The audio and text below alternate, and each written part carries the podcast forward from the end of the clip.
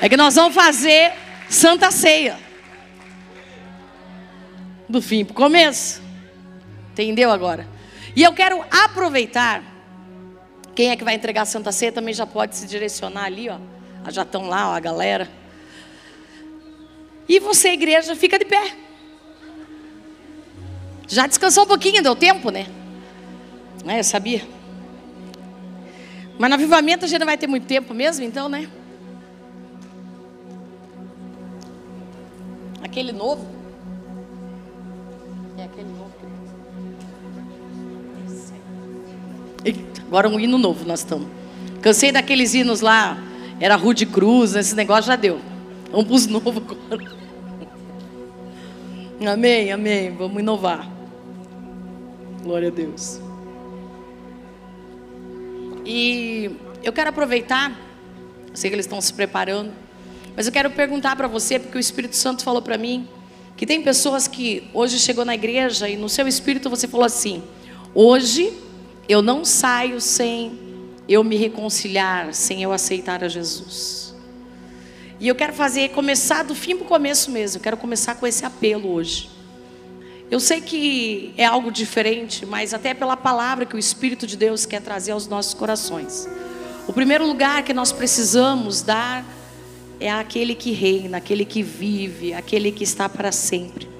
E eu não posso nem iniciar hoje a palavra do Senhor sem te convidar a aceitar esse Jesus. Aquele que morreu por você na cruz do Calvário, aquele que veio em carne e Ele morreu para te salvar. Ele morreu para que você tivesse vida e vida em abundância, vida no espírito. Ele não deseja a morte eterna. Assim como o apóstolo Pedro diz, e no momento em que Jesus fala para os apóstolos e para os discípulos, e todos vão embora, os 70 deixam ele, porque a palavra, ele diz que ele é o pão da vida, e naquele momento eles dizem: dura essa palavra muito dura, não dá para ficar com o Senhor. E eles vão embora os 70. Logo após eles terem feito muitos milagres, muitas coisas tinham acontecido, eles tinham expulsado demônios. Mas não, Jesus ser o pão da vida é muito forte para nós. E Pedro, naquele momento, Jesus olha para eles, para os doze, e diz assim: e vocês? Vocês também não querem ir embora? Jesus desafia-os. E Pedro, com muita sabedoria, ele diz: Somente tu tens as palavras de vida eterna. Para onde eu irei da tua presença? Certa feita, Davi, o adorador, o apaixonado, ele fez um salmo e disse: onde me esconderei da tua presença, ó Deus? Se eu for ao inferno, ali tu estás. Se eu subir aos céus, também tu estás. Da onde eu me esconderei da tua face.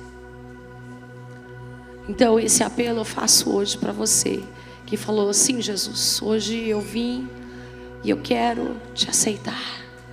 E se você não veio, mas agora Deus acabou de falar também ao seu coração.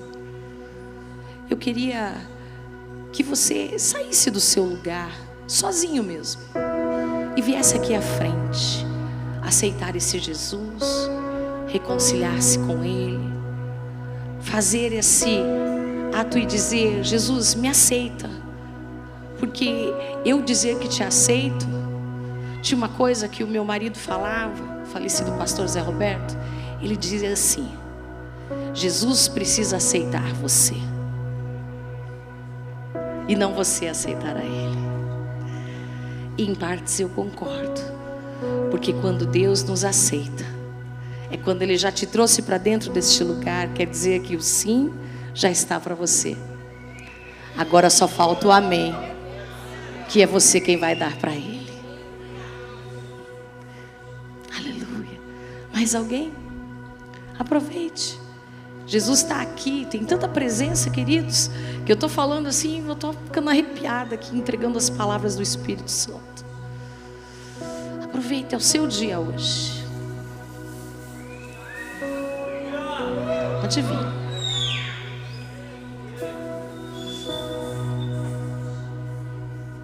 Isso você quiser se ajoelhar, como ele fez ali na presença de Jesus, se ajoelha, fala com ele. Você agora. Você e Jesus. Atrás de você vai vir um intercessor, vai colocar a mão no teu ombro. Ele vai ficar atrás de você hoje. Para te ajudar nessa oração. E eu quero dizer o que Jesus fala no meu coração. Sim, eu te aceito. Eu recebo a tua oração hoje.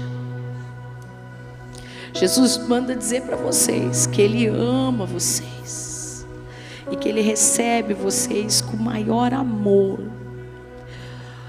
porque Ele deu tudo por amar você. Pode vindo. Se tiver mais vidas, venha, aproveite. Ele está aqui. É para o Senhor Jesus, somente para Ele. Só Ele é digno de receber honra, glória, louvor, majestade. Arabaconte, revassurianda arabadabaxê. Para onde eu irei, Senhor? Se só Tu tens as palavras de vida eterna. Para onde eu me colocarei ante a Tua presença?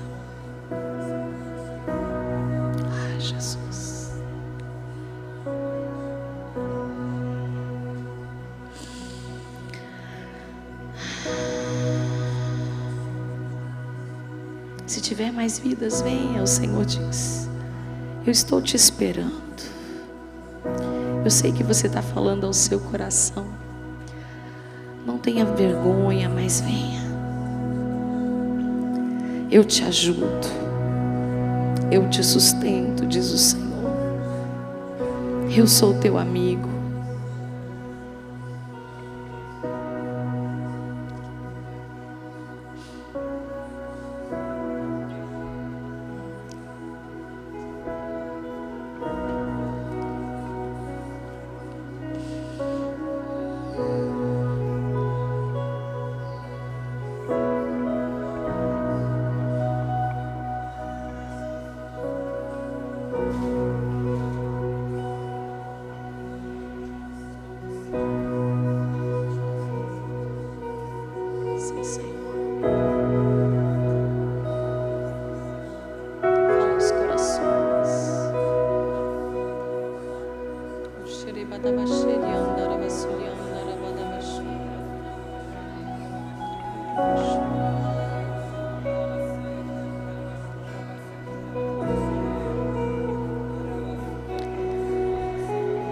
Fazer essa oração com vocês. Vocês repetem comigo, mas eu queria que a igreja também orasse junto comigo, amém?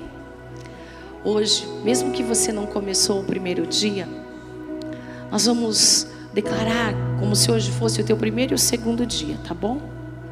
Você vai começar conosco esses 21 dias de Santa Ceia, consagrando tudo ao Senhor. Sua vida, sua casa, sua família, seus filhos, sua igreja, seu bairro, sua rua, seus amigos, quem você quer ganhar para o Senhor Jesus, consagrando tudo. Por isso, a palavra do Senhor para nós hoje, a primeira foi ame a Deus sobre todas as coisas, e a segunda, hoje, as misericórdias do Senhor são a causa de nós não sermos consumidos. E essas misericórdias é que todos os dias se renovam a cada manhã. E elas nos transformam a imagem de Deus. Cada dia mais. Então repete e diz assim: Senhor Deus. Todo mundo, Senhor Deus.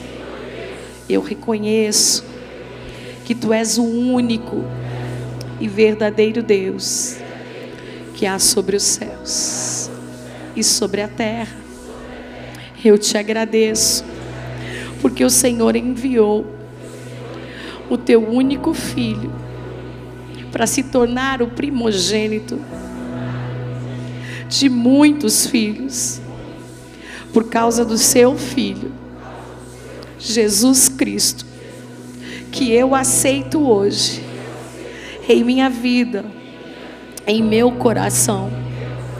Eu declaro que Ele é meu Senhor e único Salvador. Nenhum outro Deus tem poder em minha vida, ainda que no passado, erroneamente, eu os tenha exaltado. Eu peço a tua misericórdia. Eu me desligo deles. Eu declaro que hoje eu reconheço que tu és o único Deus e o verdadeiro Deus sobre os céus e sobre a terra. E Jesus Cristo é o teu filho que veio em carne para me salvar. E neste dia, nesta hora, eu declaro: Jesus Cristo, tu és meu único Senhor e o único Salvador. Eu não tenho como chegar a Deus, ao Pai, a não ser por ti, porque tu és aquele a quem deu tudo por amor a mim. Perdoa os meus pecados, perdoa as minhas iniquidades, perdoa as minhas falhas. Senhor Jesus, eu creio que tudo contribui para o bem daqueles que te amam. Se alguma vez eu não entendi o teu amor, ensina-me. Eu sou todo ouvidos. Quero aprender de ti, que é manso e humilde de coração. Quero ser como o Senhor. E a partir de hoje, eu declaro: eu sou salvo eu sou filho e tenho direito a fazer festa no céu, igreja! Dá um abraço nesse irmão que está aqui na frente, nessa irmã. Diga para ele que é bênção. Hoje começa o dia 1 um da vida dele. Dia de paz. E que o Senhor toma as lutas dele. E ele não está mais sozinho. Se quiser ir lá na salinha lá, ó. Tem as irmãs lá, tá lá a pastora Regina, tá lá a Elaine, tá lá Monique. Ai, consegui falar o nome. que eu esqueço o nome na hora que tem que lembrar, gente. Aleluia. Aí eles vão falar com vocês um pouquinho ali dentro. E se você quer ser membro da igreja, e eu, semana passada, alguém falou para mim: a senhora não faz apelo para isso? Eu falei: gente, a gente não faz, né? Então, pode ir lá na salinha lá que eles vão te falar como se torna um membro aqui do Taber. E será uma honra você fazer parte dessa família. Amém? Vamos adorar enquanto eles vão entregar a Santa Ceia? Meu Deus, que presença.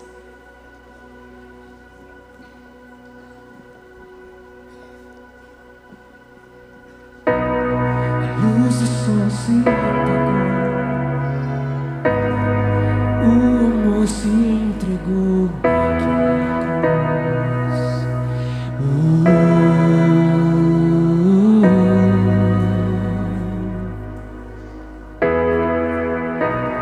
A morte não pôde entender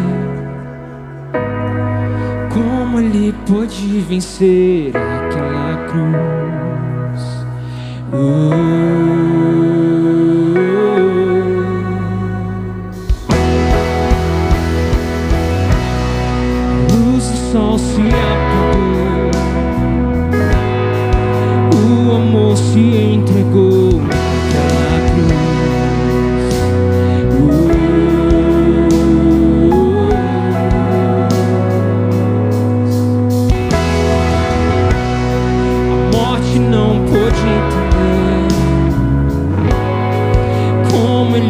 pôde vencer aquela cruz.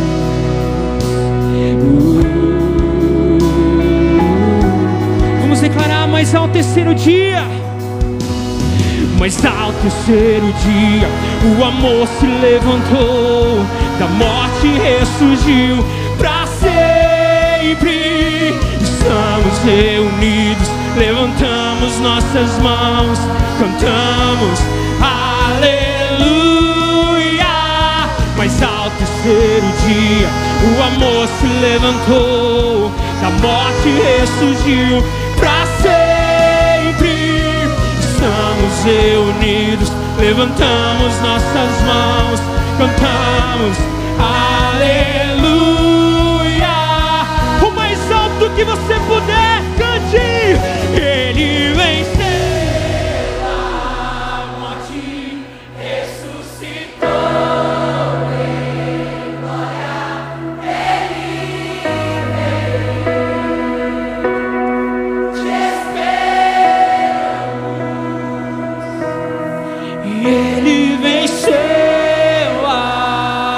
morte, ressuscitou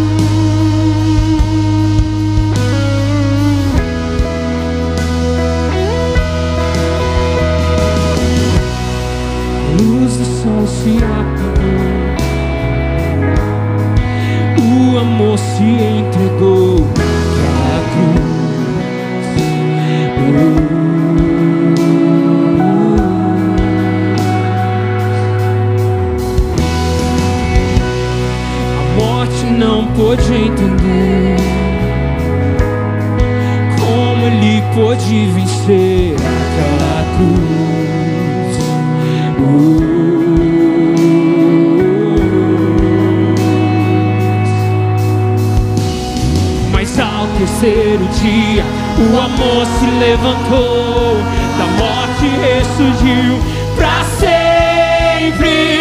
Estamos reunidos, levantamos nossas mãos, cantamos aleluia. Mas ao terceiro dia, mas ao terceiro dia, o amor se levantou, da morte ressurgiu para sempre. Estamos reunidos, levantamos nossas mãos, cantamos aleluia.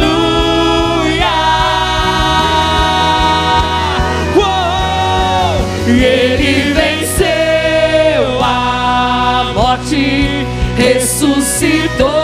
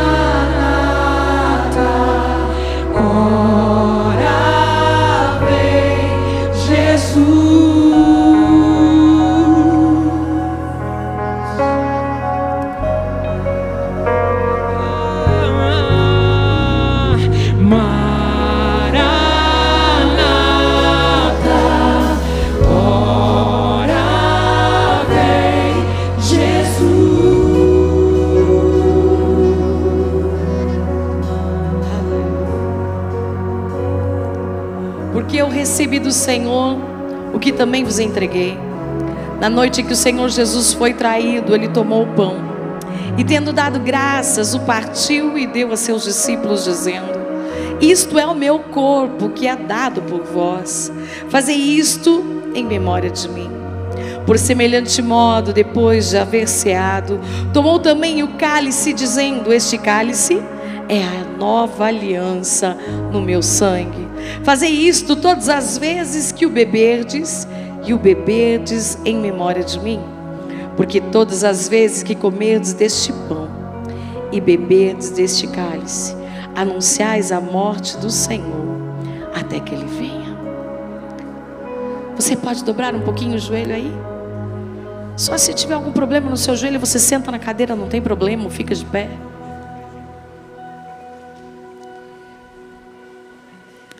Jesus, nós queremos te pedir perdão pelos nossos pecados, pelas nossas falhas, pelas nossas iniquidades.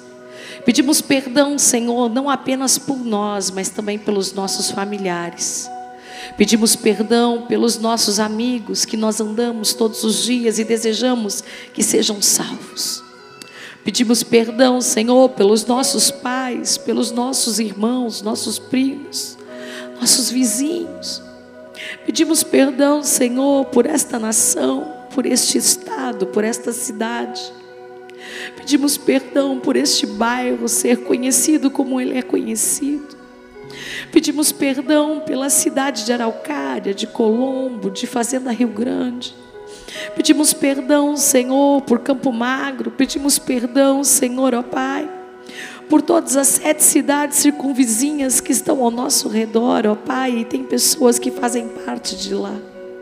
Pedimos perdão, Senhor, pelo pessoal, Senhor, e pela cidade de Maringá, o povo que está em Maringá e todos os dias, Senhor, estão conosco como corpo de Cristo.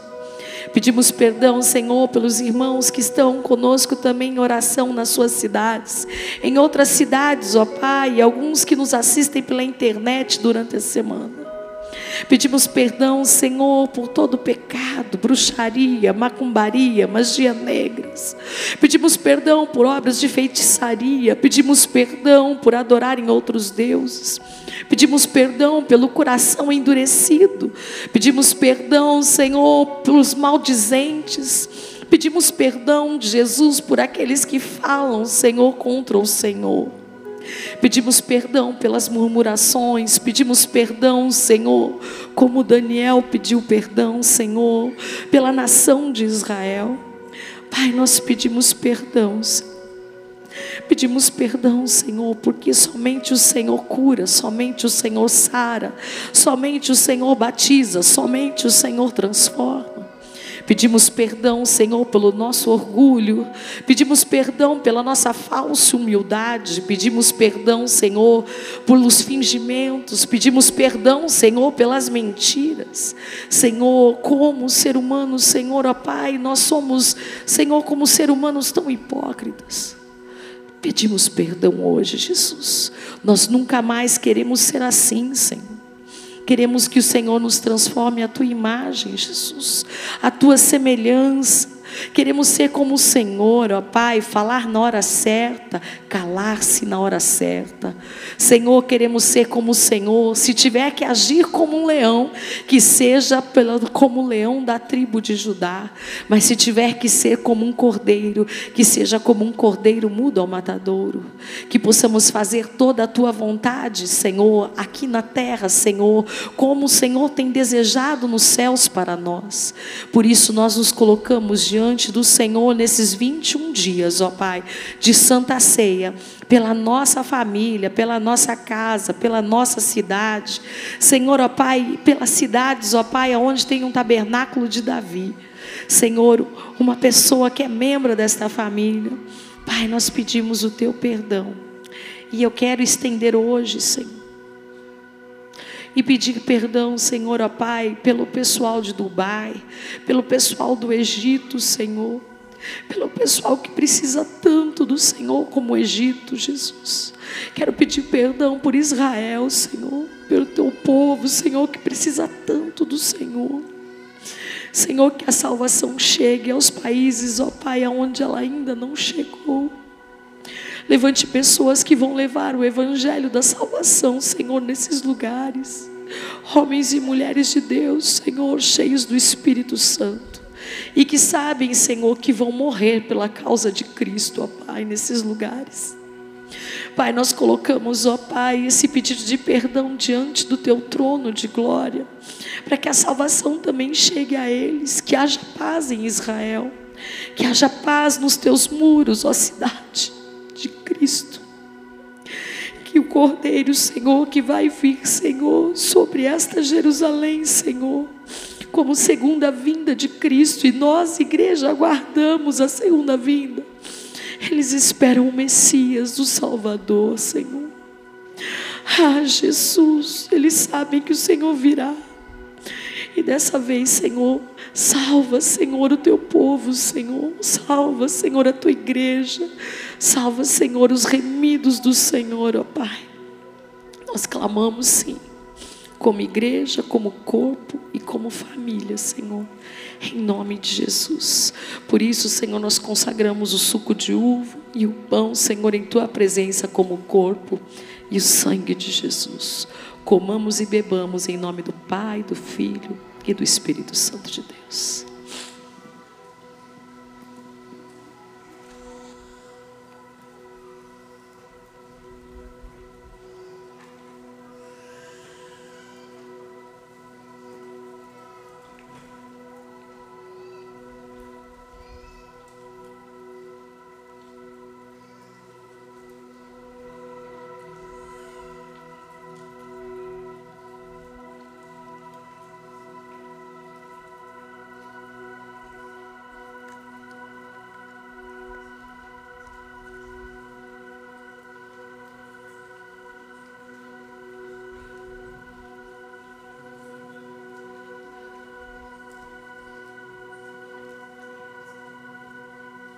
Quem precisar de um guindaste agora para levantar, pega a ajuda do, do irmão, do amigo aí. Aleluia.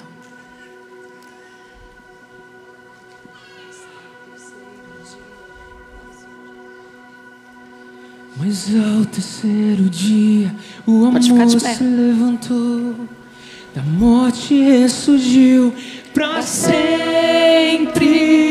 Estamos reunidos levantamos nossas mãos, cantamos aleluia. Mas ao terceiro dia o amor se levantou, da morte ressurgiu para sempre. Estamos reunidos, levantamos nossas mãos, cantamos aleluia.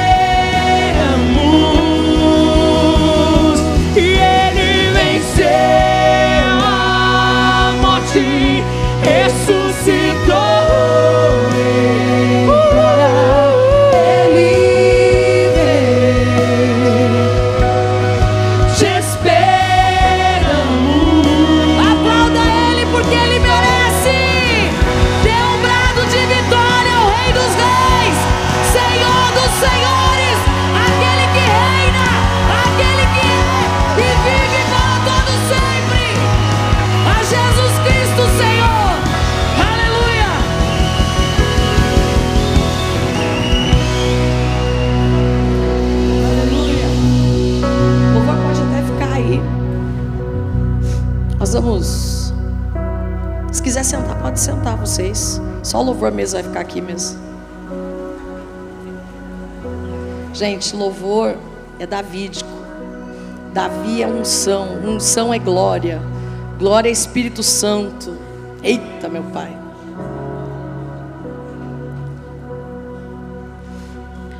A palavra que o Senhor me deu hoje é diferente da que ele deu de manhã.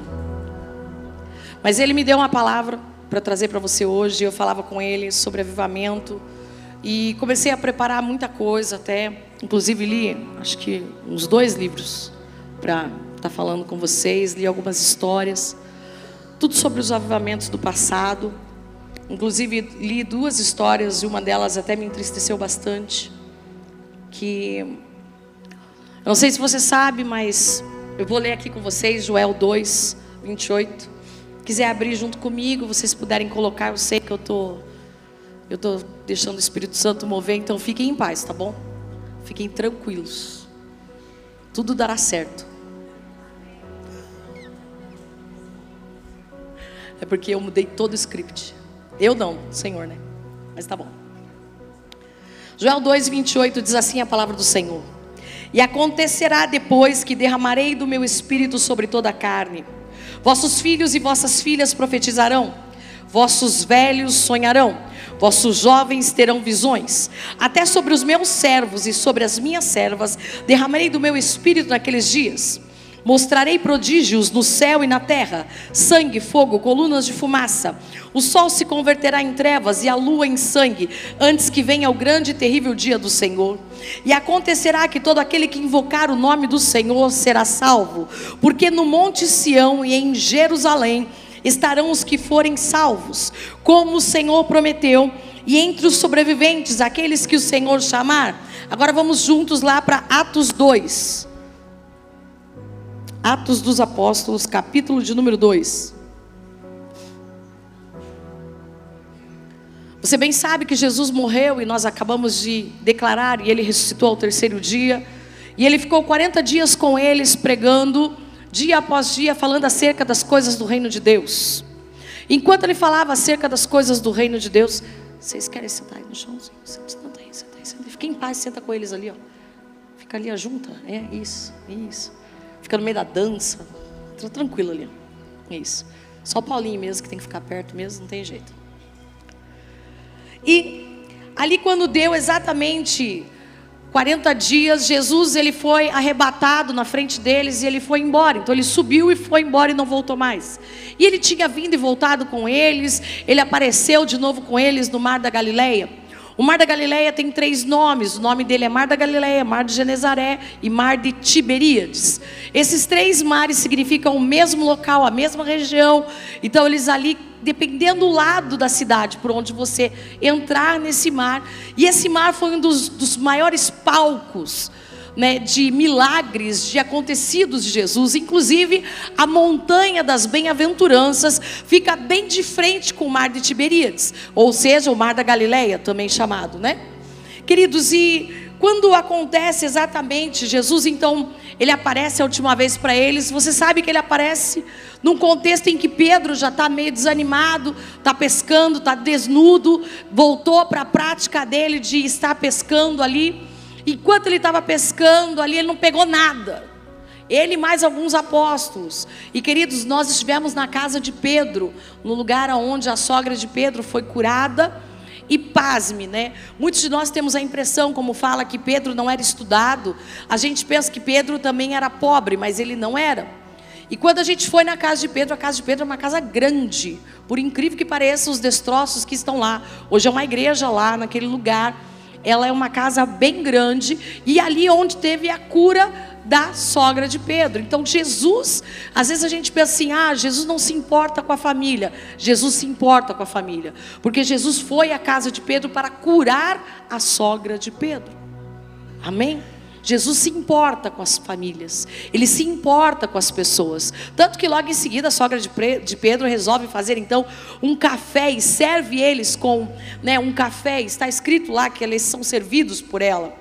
Só que passando esses dias ali também, enquanto nós estamos voltando ali no, no tempo em que Jesus apareceu para eles, e eles estão no mar da Galileia, ali pescando, não pegaram nada, passaram a noite inteira, desespero. O que, que eles resolvem fazer? Eles resolvem então voltar para a praia, porque já passaram a noite inteira. E Jesus está lá na praia, bem quietinho lá, botando fogo. E existe a pedra, tem uma pedra lá, exatamente em Israel. Né? Mais tarde eu coloco para vocês, vou colocar tudo no, no, Instagram, no YouTube. Inclusive eu vou fazer um, uma série bem certinho lá no YouTube para vocês poderem se sentir dentro da Terra Santa, tá? E daí ali quando Jesus naquela pedra ali começou a fazer ali os, ele começou a, a colocar fogo nela. Ele falou para eles: pegaram alguma coisa? Eles falaram: pegamos nada não. Eles nem reconheceram Jesus porque Jesus estava glorificado. E o discípulo amado, o apóstolo João, a quem conta a história, ele diz: Ah, é o Mestre.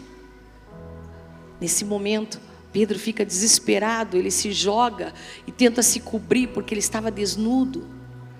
E ele diz: lança a rede do lado direito do barco. E para nós que não somos pescadores, a gente não entende o que ele está falando. Lançar a rede do lado direito não é normal para quem faz pesca. O normal é lançar a rede sempre do lado esquerdo. E quando Jesus manda lançar a rede do lado direito, então Jesus está mandando fazer algo que não é normal, natural. Por isso eles reconheceram ele. Porque foi da mesma forma que ele fez na grande pesca maravilhosa. E eles lançam a rede e tem 153 peixes. E eles tiram aqueles peixes. É tanta coisa linda que Jesus faz. E depois Jesus sobe aos céus e Jesus cura Pedro ali, você já sabe essa história. Se você não sabe, te convido a ler lá o final do Evangelho de João, dá uma lida lá. Ele fala três vezes para Pedro: se Pedro ama ele, manda ele apacentar as ovelhas. E nisso, Jesus sobe aos céus. Passam-se mais dez dias, eles ficam. Jesus dá uma ordem a eles: ficar em Jerusalém. Preste bem atenção. Agora vem uma ordem do mestre, e ele diz: Ficai em Jerusalém, até que do alto sejais revestidos de poder. Porque o revestimento de poder era o Espírito Santo, a quem Jesus daria para nós, para eles, naquele momento, para que pudéssemos testemunhar as verdades e as realidades do amor de Cristo. Então, a partir daquele momento, Jesus deixou a ordem. E eles sobem, e naquele momento os anjos falam com eles e dizem: Varões galileus, o que vocês estão procurando aí? E eles estavam olhando Jesus ir embora. Eles entram no cenáculo, e nós fomos até o cenáculo. E queridos, eu senti tanta presença de Deus lá. Não sei se é porque eu estava quebrantada, mas, cara, o cenáculo ainda existe. Uma casa, um, um lugar, pequeno, não é grande. Vou tentar dimensionar. Acho que dá daqui do palco ali até aqui. Acho que era isso, né, Ian? Um pouquinho maior, né? É, né? Aqui? Tá, do palco lá até aqui. E, e nós entramos lá e eles não falaram nada e a gente começou a falar em línguas quando entrou assim. Sabe quando você começa a falar em línguas, sente presença de Deus? E começou a falar em línguas e daí o guia falou assim, ó, oh, esse é um cenáculo.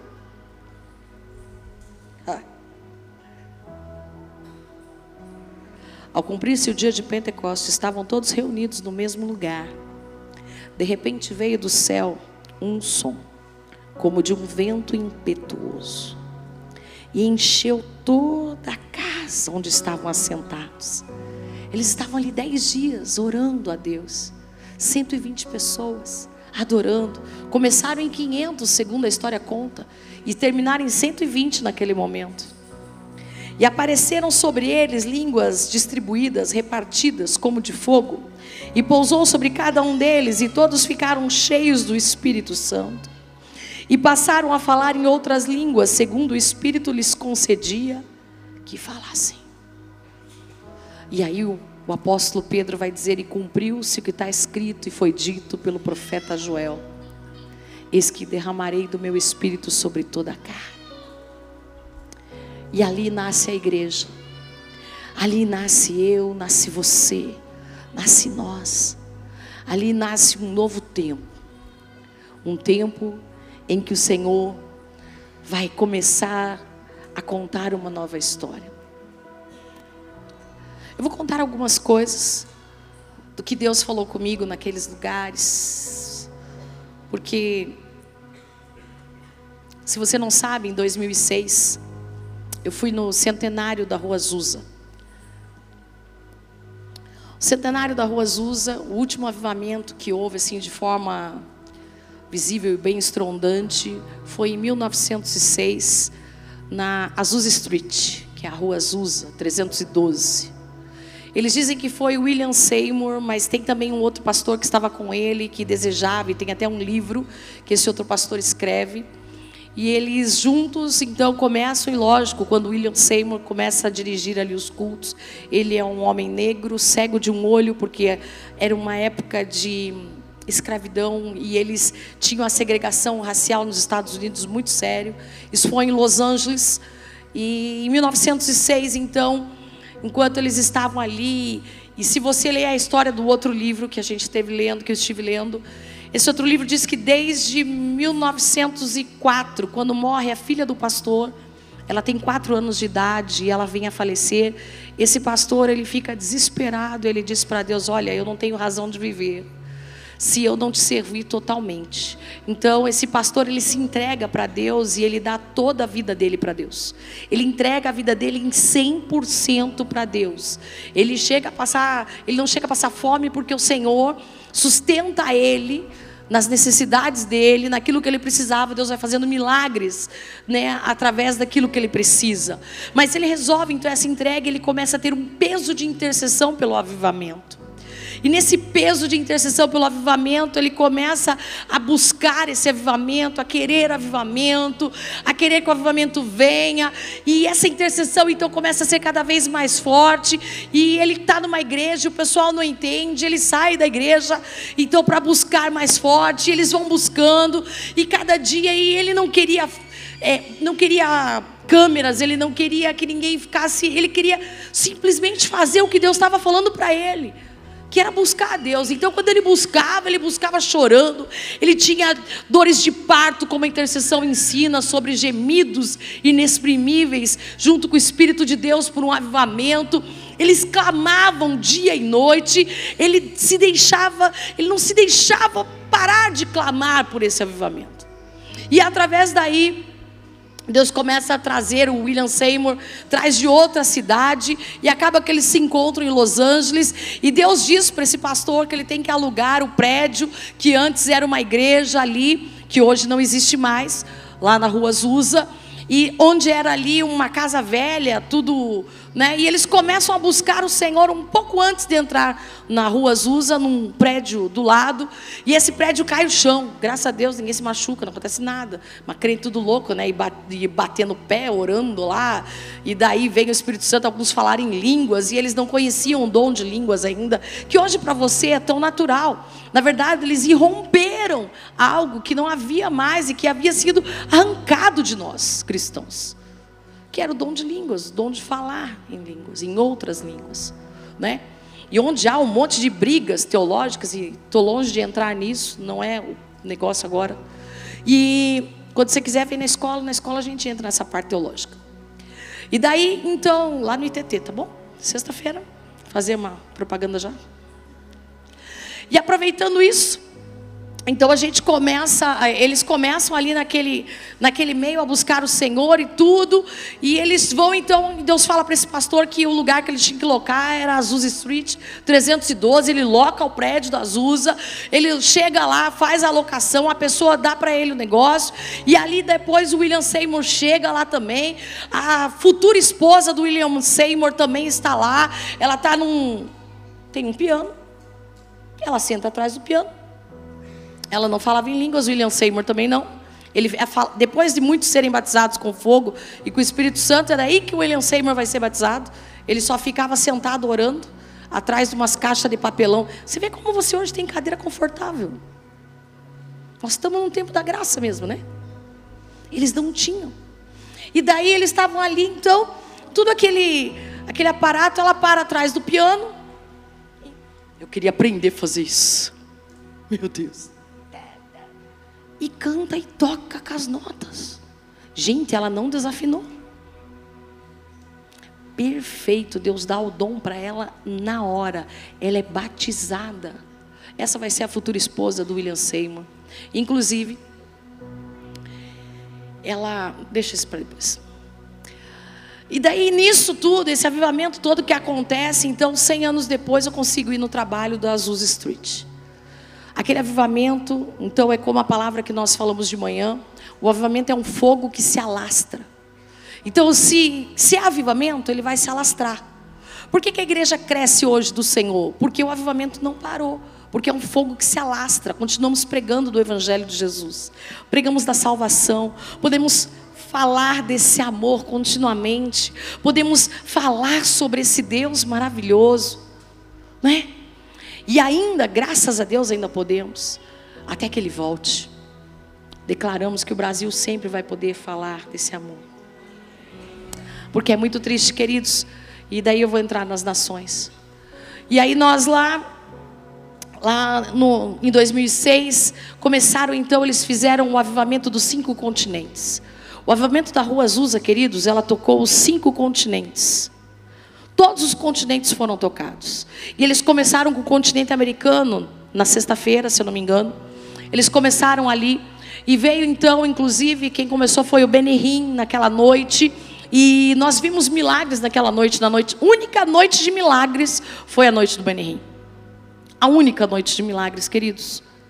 E aquela noite, exatamente, as pessoas sentadas no banco, o Benihim começou a pregar que ele não era um pastor, ele era um evangelista, e que tudo, e o poder do Espírito Santo começou a falar, e falar com, com o tecladista, que eles eram bem próximos, dava para ver, porque ele falava assim isso para ele. Ele cantava tudo desafinado, gente, desafinado feio para cantar. Meu Deus do céu. Um poder de Deus, mas era desafinado. Né? Mas ele não estava cantando, ele estava pregando. E naquela pregação dele, que ele foi falando do Espírito Santo, ele falou que a gente precisava crer em milagres, que a gente precisava crer no Senhor, que o Senhor era o nosso Salvador. Gente, por incrível que pareça, não tinha nenhum do Brasil lá. Nenhum pastor do Brasil foi chamado. Da América foi só dos Estados Unidos. Das outras nações foi chamado sim, da América do Sul. Aqui foi chamado da Argentina, Cláudio Freiso. Ele foi chamado e o Carlos Anacondia, também da Argentina. Só os dois. E o Benihim. Os três que foram chamados como continente americano. E queridos, a gente assistindo e tudo aquilo movendo, o Espírito Santo fazendo o milagre. Uma mulher estava sentada assim numa cadeira de rodas, com uma irmã assim. Ela estava na cadeira e ela estava aberto assim, uma ferida muito grande. E o Senhor começou a curar ali ela. E a gente só falando, a gente só falava isso. Senhor, eu creio em milagres. Senhor, eu creio em milagres. Senhor, eu creio em milagres. Ele ativa a nossa fé. Mas você crê, porque o Senhor cura, o Senhor salva, o Senhor faz milagres, o Senhor tem poder. E nós falávamos dentro de nós: Senhor, eu creio em milagres, Senhor, eu creio em milagres, Senhor, eu creio em milagres. E queridos, Deus começou a manifestar os milagres no lugar. Milagres assim mesmo, assim, coluna sendo curada, pessoa, né? Só que a mulher que estava do meu lado, ela estava do meu lado, gente. Foi muito sensacional. Então eu via assim, eu ficava até coçando o olho, né? E falando, acredita em milagres, acredita em milagres. Foi fechando a ferida dela. Os braços dela, que eram menores, aumentaram. A perna que ela não tinha se fez inteira. Ela levantou, ficou de pé, encostou do lado dela um membro do squad. Pegou a cadeira de rodas dela do lado e ele chamou assim: Venham, quando ele falou quem estava, essa mulher nem chegou lá para testemunhar, queridos. O Benihim talvez nem saiba, talvez soube depois do milagre que aconteceu na vida dessa mulher, que eu estava do lado, mas foi um milagre sensacional. Eu falei, Jesus, tu faz milagres, tu és o mesmo ontem, hoje, eternamente. Tu operas milagres, Jesus, basta nós crermos, basta acreditarmos. E nisso começou o, apóstolo, o pastor Carlos Anacondia, vem também trazer uma palavra, ele chamou os pastores tudo para frente, só os pastores, não queria mais ninguém. Pastores, venham aqui para frente. Mas foi uma pastorada caindo endemoniada. Que triste, gente. Aquele dia eu fiquei triste. Eu falei, porque se os pastores estão endemoniados, como que está o povo? Fui muito triste. E o pastor Carlos Anaconde olhou nos meus olhos assim, e virou para mim assim. Você viu, né? Porque Deus sempre me deu, né? É dele, lógico, um dom de discernimento de espíritos. Que ele mandou que a igreja nos últimos dias ela tinha que ter o dom de discernimento de espíritos para discernir mesmo de que espírito sois. E eu fiz assim ainda para ele. Ele ficou triste, ele catou aquela senhora no chão assim, expulsou do ouvido dela. Ela voltou em si e e ali e o pastor Carlos Anaconde ainda era jovem, né, gente? Porque é 2006, né? Agora ele está bem velhinho. Aí depois nós tivemos contato com os outros continentes, Reinhard Bonk, que hoje já não está mais entre nós. Com o continente também da Ásia, da Europa, o Reinhard Bonk. Da Ásia foi o Ponho Show. O Ponho Show, queridos, realmente, a unção dele era dele. De multiplicação, de crescimento. Três horas da tarde, o estádio estava fechado. Por sorte, eu não saí de ônibus para conhecer a cidade. Eu falei, cara, eu estou muito cansado, eu vou sentar aqui no canto. Porque quem tentou depois entrar, não entrou mais. Três horas da tarde, estava lotado, lotado o estádio. Não tinha mais como pôr ninguém para dentro tão cheia a unção. E ele um Senhor tão humilde, tão simples, um pastor tão singelo, tão querido, doce. Eu falei, meu Deus. E ele já estava bem velhinho. Ele morreu, acho que foi ano passado, ano retrasado, né? E, meu Deus. Billy Graham Todos esses homens de Deus, eles estavam nesse avivamento da, do centenário da Rua Azusa. O que, que nós entendemos com isso? Entendemos que ainda há um avivamento, um fogo que tem se alastrado. Nessa viagem que nós fomos, eu tive algumas impressões no meu espírito. A primeira impressão é que o mundo jaz no maligno. Quando chegamos e nós fizemos o destino como da Bíblia, nós começamos pelos Emirados Árabes para fazer o caminho da Bíblia mesmo. Passamos pelo Mar Vermelho, exatamente quando o povo teve que passar pelo Mar Vermelho, passamos pelo Mar Morto, nós passamos por todo aquele caminho, tudo que foi feito na Bíblia, tudo que caminha, nós fomos para o Monte Sinai. Ah. E aqui que o Ian quer contar um testemunho que é dele, daí do Monte Sinai. Queridos, Monte Sinai, para que crente vai no Monte Sinai? Fala para mim.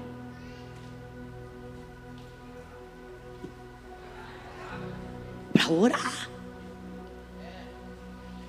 E eu fui, gente, mas olha, é muito empenho, viu? É um, para uma única vez. Meu Senhor Jesus, estou me recuperando do Monte Sinai até hoje. Eu subi uma escada, eu lembrava Monte Sinai. Desci outra escada, Monte Sinai. Subia ônibus Monte Sinai, descia ônibus Monte Sinai.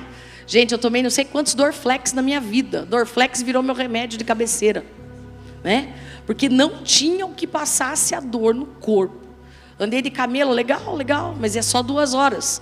Duas horas você vai subir, ó, a escadaria lá, que não é escadaria, é umas pedras tortas. Que você escorrega e cai. E um beduíno fica do seu lado perguntando: Beduíno is good? Daí você olha para o beduíno, o que, que ele está querendo com o beduíno good? Ele está querendo ganhar um tip. Tip é uma gorjeta. Então, ele fica perguntando o tempo para você: beduíno está fazendo certo? Beduíno is good? Porque é só o que ele sabe falar em inglês. Beduíno is good. Quando o beduíno não sabe nem o is, ele fala beduíno good. Então fica tranquilo. Se você não sabe, ele também não sabe. Você vai falar por hieroglifos, algum jeito você vai se comunicar quando você for para lá, amém? Mas nesse dia eu fico esperando no pé do monte, igual Josué.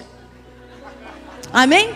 Eu vou ser Josué nesse dia porque eu recebi o chamado de Josué Moisés é que subiu o monte. Agora eu vou deixar uma parte com o Ian aqui. Amém. Bom, então o que você faz no Monte Sinai? Geralmente, né, a peregrinação ela é importante, né, pro, tanto para o judeu, né, quanto para o cristão, né, no, no Monte Sinai.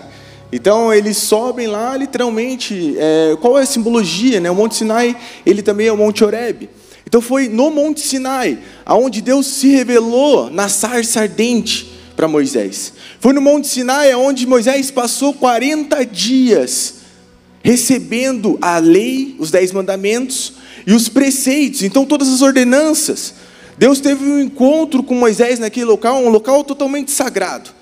Claro que, né, três horas e meia de subida, né, e três horas de descida, né, é complicado. Quatro horas de descida para alguns, né? Para você, né? É quatro para alguns, né?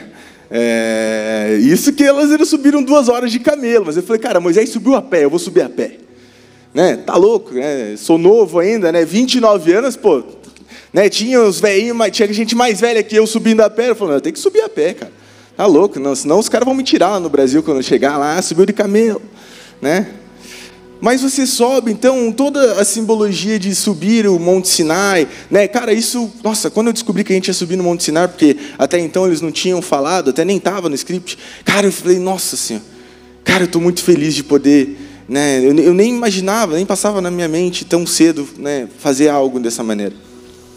Mas aí a gente subindo e tal, e, e, beleza. E quando a gente chegou lá em cima e começou, a gente chegou lá, teve um, tinha uns judeus lá, né? E eles estavam, né, no momento de reflexão deles, alguns fazendo orações, né, e tudo mais. E a gente chegou lá, brasileirada, né? E pensa um povo pentecostal, né? Então a gente estava com outras igrejas junto, não era só nós, né? A gente é o pentecostal, mas o pentecostal mais reformado. É aquela galera não está tão reformada assim. Então, aquela galera era do fogo mesmo, né? Aquela galera que gosta de bater o pé, de gritar e coisa arada. E os judeus já ficaram irritados, vocês não têm noção, eles não gostam disso, tá? Então eles já ficaram irritados e vazaram. Falaram, não, vamos dar um, meter o pé daqui, que não, né, a gente não vai aguentar essa galera gritando aqui e orando, não. Né? Claro, porque eles não têm o Espírito Santo, então eles também não conseguem né, deixar que né, o fogo né, venha desse jeito. Né? Então, e a galera ali orando e tal, e uma galera chorando ali, e a galera foi, leva os pedidos de oração ali, né, coisas, cara, para entregar ao Senhor, né? A gente chegou ao topo, né, do monte, né, e tudo mais. E eu ali naquele topo do monte, todo mundo orando, e palavra profética, e declarando sobre o Brasil, e declarando sobre os Estados Unidos, e todo mundo lá e tal, beleza, e eu ali também orando, pedindo para Deus, porque você vai, todo mundo vai na intenção do quê? De receber. Certo? Você vai num local desse, você vai na intenção, cara, de você receber uma porção de Deus. A minha intenção, a intenção de todos ali naquele local, era receber uma porção de Deus. E eu estava ali. E hoje eu estava refletindo, né? A mãe tinha falado para vir e falar sobre isso. E eu falei assim, Senhor, o Senhor disse que o avivamento é. Nos mostra que o avivamento ele é o despertar da igreja. E um despertar da igreja é o ouvir a voz do Espírito. Quando você desperta, o quê? Então você está dormindo. é ou não é verdade? Se o despertar da igreja, porque a igreja está dormindo em algumas áreas. Se o fomenta o despertar da igreja, porque tem alguma área nossa que ainda não despertou para aquilo que Deus quer fazer. Então eu entendi que eu estava disposto. A disponibilidade de ouvir a voz de Deus vai fazer acontecer coisas na sua vida que você nem imaginou que aconteceria. E você vai impactar pessoas. Alguém foi lá para orar, para receber de Deus. Eu também fui nessa intenção. Mas o Espírito falou para mim, no meu ouvido. Ele me deu uma impressão. Ele me mostrou três pessoas que estavam na caravana com a gente. Ele me mostrou três vidas. Me mostrou uma, uma moça que ela é dominicana e, e me mostrou dois meninos brasileiros de São Paulo. E ele falou bem assim para mim: Não foi você que me disse e disse para a juventude que todo lugar é lugar e toda hora é hora? Vai até eles. Eles vão aceitar. Eles vão me aceitar no Monte Sinai. Eu cheguei para conversar com a dominicana, ela nem entende, ela não entende muito bem o português. Para você ter uma noção, ela foi junto com um pastor dominicano que se tornou um grande amigo meu. Ela é irmã dele e ele levou ela para essa viagem. E, e, ela realmente não, cara, ela tinha ido na viagem porque o irmão dela insistiu e tudo mais. Ela nem ia ir na viagem, mas ele fez questão dela ir nessa viagem. Troquei poucas palavras com ela. Perguntei se ela gostaria, se ela já havia feito essa oração. Ela falou: Já, eu já fiz essa oração mas eu quero fazer de novo. Ela reconciliou com o Senhor. Eu cheguei no outro menino. Eu falei assim, cara, já vou explicar. vou contar. Jesus é isso, isso, isso. Rapidinho. Você quer fazer essa oração comigo? Você quer aceitar o Senhor Jesus? Você crê? Eu creio. Mais uma alma. Cheguei no irmão dele. Brother. Ele já estava chorando. Ele estava sentindo a presença de Deus, era a primeira vez que ele havia sentido a presença de Deus. Eles não entendiam quase nada que estava acontecendo naquele local, naquele ambiente, nos locais onde nós estávamos passando. Simplesmente umas férias. Sabe quando você vai para umas férias, simplesmente assim? Você quer? Ele falou: Eu quero. Três pessoas aceitaram Jesus no Monte Sinai. Três pessoas se converteram no Monte Sinai mas porque eu ouvi a voz do Espírito. Porque no mesmo momento que eu queria receber do Senhor, Ele falou: tá bom, eu te dou essa porção, mas agora eu quero que você vá. Eu te dou essa porção, mas agora é hora de você ir. Eu te dou a porção que você buscou. Você chegou até aqui, mas agora é hora de você pregar o Evangelho. Todo lugar é lugar, toda hora é hora. Essas três vidas, dois dias depois, elas se batizaram no Rio Jordão. Para honra e glória do Senhor Jesus. Se tem para mim, cara, coisa melhor, foi lindo tudo. Pode falar para mim o que for, tudo foi lindo. O meu encontro com Jesus no Monte das Oliveiras, o meu choro com Ele no Monte das Oliveiras, poder estar no Getsemane, poder estar no local onde Jesus ele sentiu a nossa dor, onde ele recepcionou, como Isaías diz, ele tomou sobre si todas as nossas dores e enfermidades. Para mim aquele local era impactante, mas para mim aquele local significava o local de encontro de Deus Pai com Deus Filho, o local de Mateus 6,6, do secreto de Jesus, dele estar lá, dele ir lá. Lucas 11, 39 diz assim que eles chegaram ao Monte das Oliveiras como de costume. Então era costume do Senhor Jesus estar naquele local. Eu fiquei muito emocionado, muito mesmo. Mas o que eu mais amei de tudo isso é poder ver as vidas se convertendo. É poder ver Deus entregando almas em vários locais. Depois, quando eu retornei, é, durante a viagem, amado, por isso você precisa entender uma coisa: evangelizar, você ir atrás, você estar disponível é mais do que você só pregar o Evangelho, é aceitar Jesus e ficar por isso. É você consolidar a pessoa até o batismo. Pós o batismo é o discipulado. Durante toda a viagem, toda a viagem, eu fui discipulando eles dentro do ônibus. Eles chegavam nos locais, você não sabe nada, não sei nada que aconteceu aqui. O guia está falando, tal, não sei o quê. Eu entrava, você entendeu? Não entendi. Então eu vou contextualizar para você. Eu não entendi o que aconteceu lá fora. Você pode me explicar? Eu explico para você. Eu conto para você. Eu vou te explicar do meu jeito. Vou falar desse jeito aqui, aberto, cara, para você compreender o que aconteceu. Aí eu falei para eles, cara, vocês não sabem onde vocês estão batizando. você não sabe onde está sendo teu batismo, cara. Você está batizando no local aonde o meu Senhor se batizou. Cara, é impactante demais para aqueles meninos, o Senhor me disse assim: um é André e o outro é Pedro.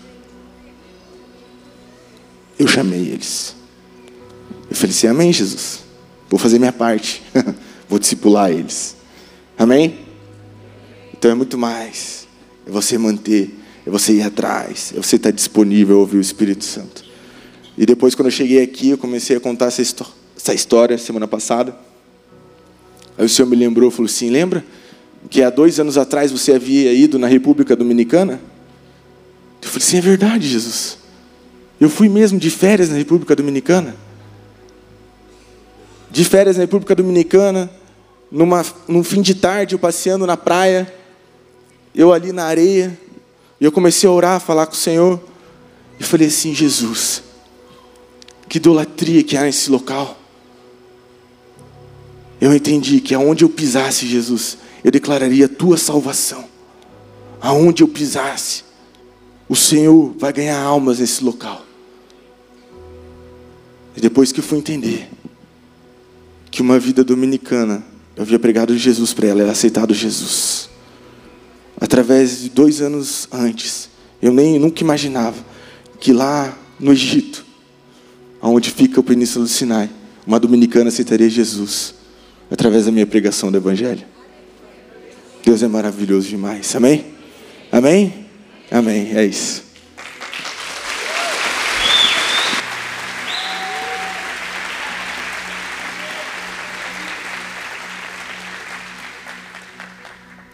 Foi muito legal, queridos. Começando ali, a gente começou ali no Mar de Tiberíades. Então, a gente conheceu todo o palco de Jesus ali. Talvez você deve ter visto no Instagram um pouquinho. A gente foi para Cafarnaum, a gente viu a montanha das beatitudes, das bem-aventuranças, ali saiu das bem-aventuranças. A gente viu também o templo, acho que eu coloquei lá para vocês, até um é um museu que tem do tabernáculo já que eles estão fazendo. A gente também postou lá para vocês. A gente passou no Rio Jordão, como o Ian falou, a gente foi ali. Mas aconteceu algo muito legal que também foi ali no Mar da Galileia. O Mar da Galileia me impactou demais. O único local que pediram para eu orar foi no Mar da Galileia. E eu lembro que a guia falou assim: Olha, todos os lugares podem falar para vocês e dizer que esses lugares, não, Jesus não esteve ali, não é bem aquele lugar, né? Pode não ser, mas tem um lugar, ela falou, um lugar que essas águas, o meu Jesus tocou, ela falou. E a guia disse bem assim: e Jesus tocou, foi no mar da Galileia, porque o mar da Galileia ele não saiu, ele é o mesmo que foi do tempo de Jesus. Então, esse mar é o mar aonde o Senhor Jesus pisou, é onde ele andou sobre as águas, aonde ele parou a tempestade, aonde Pedro andou sobre as águas, aonde você vê o outro lado. É tremendo, queridos, é lindo. E quando eu fui orar ali, eu falei: Jesus, eu quero pedir algo para o Senhor. E ali eles falaram, ô oh, pastor, a senhora ora agora. Eu falei, meu Deus, vamos orar então, né? Eu falei, Jesus, a unção de multiplicação que o Senhor deu para o Senhor Jesus nesse mar, dê para nós, Senhor. E começamos a orar por multiplicação. Almas, vidas, pessoas, ganhando almas e declarando vidas, sendo salvas, salvação, salvação, salvação. E começamos a declarar e descemos. Quando descemos do barco, eles falaram: oh, vou deixar vocês irem um pouquinho ali no mar, então. Aí nós pegamos, é um lago e diz que ele é um mar bravio, ou seja, ele é meio traiçoeiro, ele não, você não dá para acreditar muito bem nele. Às vezes está tudo calmo, de repente ele vira e o negócio encrespa. Dá assim, de uma hora para outra. E quando a gente estava ali, então, no mar de Tiberíades ali, a gente entrou na água a gente tinha orado. Eu, Ian e Yasmin oramos ali também. Agora que colocamos o pé, eu falei, Senhor, a unção na multiplicação. Falei de novo. Eu não sabia, mas o pastor Ian também tinha orado isso. E começou uma peixarada vindo no nosso pé. E encheu de peixe. E os peixes começaram a morder nosso pé. E nós começamos a pular. Lógico, gente, já vê um negócio mordendo teu pé? Você vai ficar assustado, né? Daí nós começamos, gente, mas era muito peixe, muito peixe. Nós chegamos a tirar foto, assim. Foi muito sobrenatural, assim. E assim, então, isso foi uma das coisas sobrenaturais. Outro lugar que a gente sentiu muito a presença, e, e eu vou dizer para vocês que eu vi Jesus de novo. Eu vi Jesus na minha vida duas vezes. Uma vez quando eu tinha 18 anos, que ele apareceu para mim em sonho. E um pouquinho antes de eu vir para a igreja evangélica, um pouquinho antes de eu conhecer o pastor, e ele apareceu a segunda vez para mim depois da morte do pastor, para conversar comigo. E dessa vez ele apareceu a terceira vez para mim. estava no Getsemane sentado, no Getsemane não, no, Monte das Oliveiras. E quando eu sentei ali, todo mundo abraçando árvore, não sei o que com árvore, eu falei: "Ah, não, Senhor, o Senhor me perdoe, mas não vou abraçar nada. Não vai dar esse negócio não", falei, né? Falei, eu creio que estou na terra, já vale, né? As árvores estão aí, nós estamos aqui, o Senhor esteve aqui, então tá tudo certo. Falei, né? E sentei, e o Senhor falou para mim: vai lá para trás. Eu fui, num cantinho assim, isolado, para ninguém, nem não ouvi ninguém. Porque o povo, né, crente, fala alto para caramba. E daí sentado lá. E fiquei ali falando. De repente ele entrou. Ele pegou, pôs a mão na minha cabeça assim. E ele não disse nada. Mas para mim é como se ele tivesse dito tudo. Ah, é tão gostoso, igreja. E eu orava por você ainda e estava falando: Senhor, toma a igreja. Senhor, a igreja está aqui comigo. Senhor, a igreja está aqui comigo. Eu levei vocês no, no Monte da Lamoriação, Muro das Lamentações. E levei lá. E, gente, cara, mas igual. A hora que eu estava ali com ele. Ai, nós vamos fazer uma caravana para lá, tá bom? Vamos junto, amém?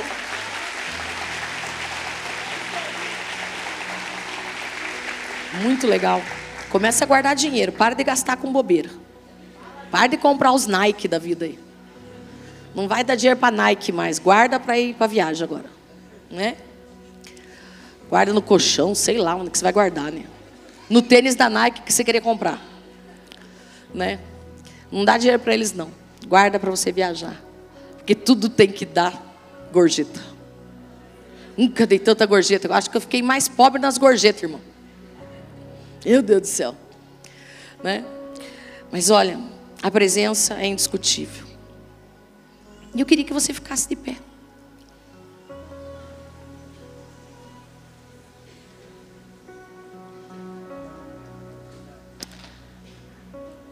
E se eu disser para você assim, pastora, o que, que é avivamento? avivamento é amar alguém que você nunca viu, mas que você sente ele.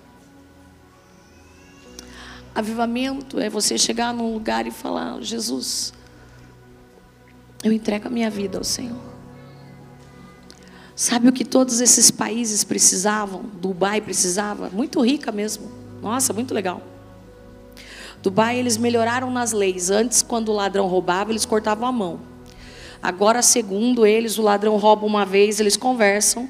Rouba a segunda, eles conversam. A terceira, eles matam. Porque a lei está mais branda. Então não tem ladrão em Dubai, queridos. Tá? O ouro lá em Dubai, para você ver, é um escândalo.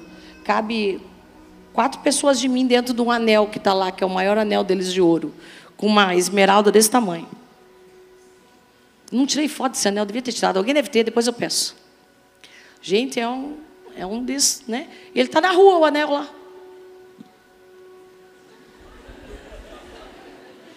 Põe aqui no Brasil, né?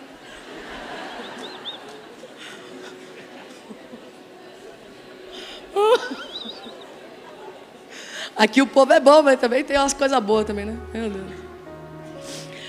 Em Dubai, o Egito, queridos, é muito pobre. Em Dubai é muito rico, o Egito é muito pobre.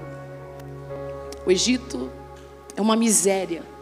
A água deles é contaminada. Eles eles comem a comida deles, eles tudo deles é ao redor do Rio Nilo, que é o maior rio de extensão do mundo. E tudo que o Egito fala diz que dele tudo é o melhor do mundo. Ah, Dubai também, né? Eles também é. Eles têm mania, tudo deles é o melhor do mundo, o maior do mundo, o melhor. Eu falei, gente, eles não têm nada que é um pouco menor. Eu falei, né? Fiquei pensando, né? Porque o anel, gente, eu acho que é o maior do mundo mesmo, aquele anel lá. O tamanho do anel, cabia quatro de nós dentro lá, né? Então, assim, e quando a gente foi no Egito, assim, muitos deuses, muita. A maioria do país é muçulmano, 70%, mas eles vivem da prática de vender os deuses da época do Egito, as pirâmides, a esfinge, o deuses Anubis, o Horus, o deus tudo, tudo cancelado em nome de Jesus, anulado, tornado sem efeito em nome de Jesus, cancelado, né? Tudo aquelas porcariadas lá, né? Então, tudo aqueles deuses lá, e é disso que eles vivem. Então eles vendem para os turistas. Os turistas nem sabem que está levando uma maldição para sua casa. Eles não têm ideia. Você não vai comprar nada no Egito. Não, quem for comigo eu vou te avisar antes. Hum, tá bom? Eu acho que eu nem quero ir no Egito para falar bem a verdade, né? Ai meu Deus do céu. E no Egito, querido, você não pode pregar. Você é assassinado se você prega. Porque o país é 70% muçulmano e eles matam. Mas Aí nós chegamos em Israel, olhei para Israel, o mesmo problema dos três países. A falta de Jesus. Quando eu olhei para os árabes, gente, um amor de Jesus invadiu meu coração. Eu falei, Senhor, eles nem são tudo aquilo, né, que a mídia fala. Olhei para o pessoal do Egito, o pessoal do Egito, queridos, eles vinham a gente pode tentando, eles tentando falar o inglês, take a picture, take a picture, take a picture, porque eles não sabiam falar, mas eles queriam tirar uma foto com a gente, porque a gente era de outra nação e a gente era diferente. Ainda mais que eles olhavam o cabelo loiro, né? Eles falavam beautiful. umas coisas que foi muito engraçada, gente, de dar muita risada, né? E, e daí eles queriam tirar foto e gente, uma humildade assim deles, assim, e lógico, ia tirou foto com tudo eles, acharam que eu era árabe. Acharam mesmo, de verdade. Os, o, pessoal lá de Israel até falou assim, Ian Yasmin, nome árabe, falaram em inglês. Falei, ih, rapaz. Daí depois, lógico, ficou tudo bem. Ah, não, Brasil, Brasil é assim mesmo. Tipo, brasileiro é tudo misturado mesmo. Né? Daí quando viram que era brasileiro, que a gente é uma mistura, né? De tudo, daí ficou tranquilo. E e nós nisso olhei também no Egito. Eu olhava para as crianças e comecei a chorar. Me escondi no ônibus uma hora chorando e falando: Jesus, esse povo precisa te conhecer. Quando eu olhei para Israel, as crianças vieram para pedir tirar foto com eles. Veio tirar um menininho que era andava de andador, ele correu com o andador de verdade. E para poder tirar foto com o Ian lá, os judeus, os meninos judeus, coisa mais linda, linda, linda. Aquelas crianças, gente, apaixonante, feliz, os pais mal-humorados, né? Mas os filhos felizes, que Deus o livre, né? Meu Deus, coisa mais linda aquelas crianças assim. E eu falei, Jesus, eles precisam do Senhor.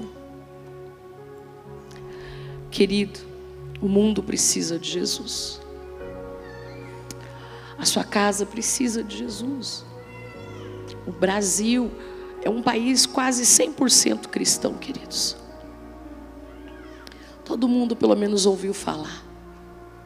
Mas essas nações, muitos deles não ouviram nem falar.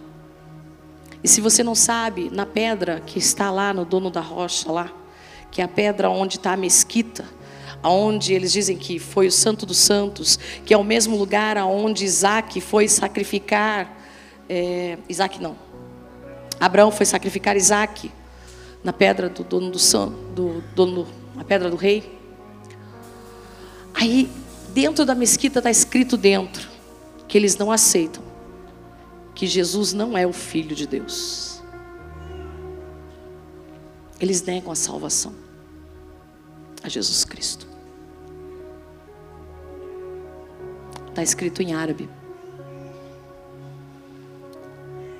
É muito. O que, que eu preciso, pastora? Amar Jesus e amar pessoas. Todo mundo precisa de Jesus. Eu quero orar por você hoje. Eu vou orar, os pastores vão orar. Claro que eu quero que os dons se manifestem na sua vida, mas nós já fizemos ativação de dons aqui. Mas hoje eu quero orar especificamente pelo clamor das almas, pelas vidas, para que você comece a ter paixão por vidas, para ganhar almas para Ele e ministrar o amor de Jesus. Eu quero orar hoje para você ser curado e para que o Espírito Santo se manifeste na sua vida de tal maneira que não importa os problemas que você passou em antiga igreja, antigos lugares, Jesus é maior que tudo, queridos. Ele é aquele que a gente deve tudo. Ah, mas eu não posso ficar na igreja. Não, você tem que ficar na igreja, porque a igreja que aperfeiçoa a gente. A gente é ruim também, vamos ser sinceros. Se a gente não estiver na igreja, como é que a gente vai ser tratado? A gente precisa ser tratado.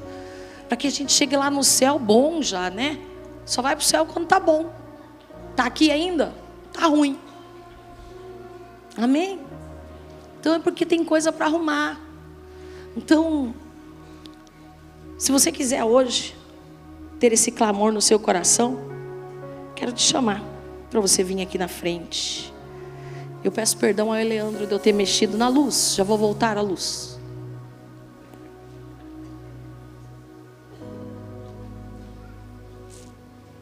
Deu? Mais um pouco? Você quer que põe para cá? Santo de Israel, acho que é mais fácil você vir, hein? Tá bom, vem você. Combinado.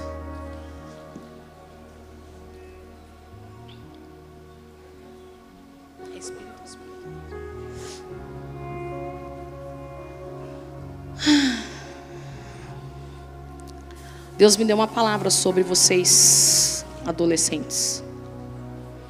Deus disse que o avivamento é pela vida de vocês. É vocês que está no tempo, a hora. E eu, pastora, que passei da idade, você corre atrás deles. Corre, tasca-lhe pau e vai atrás para ganhar almas também.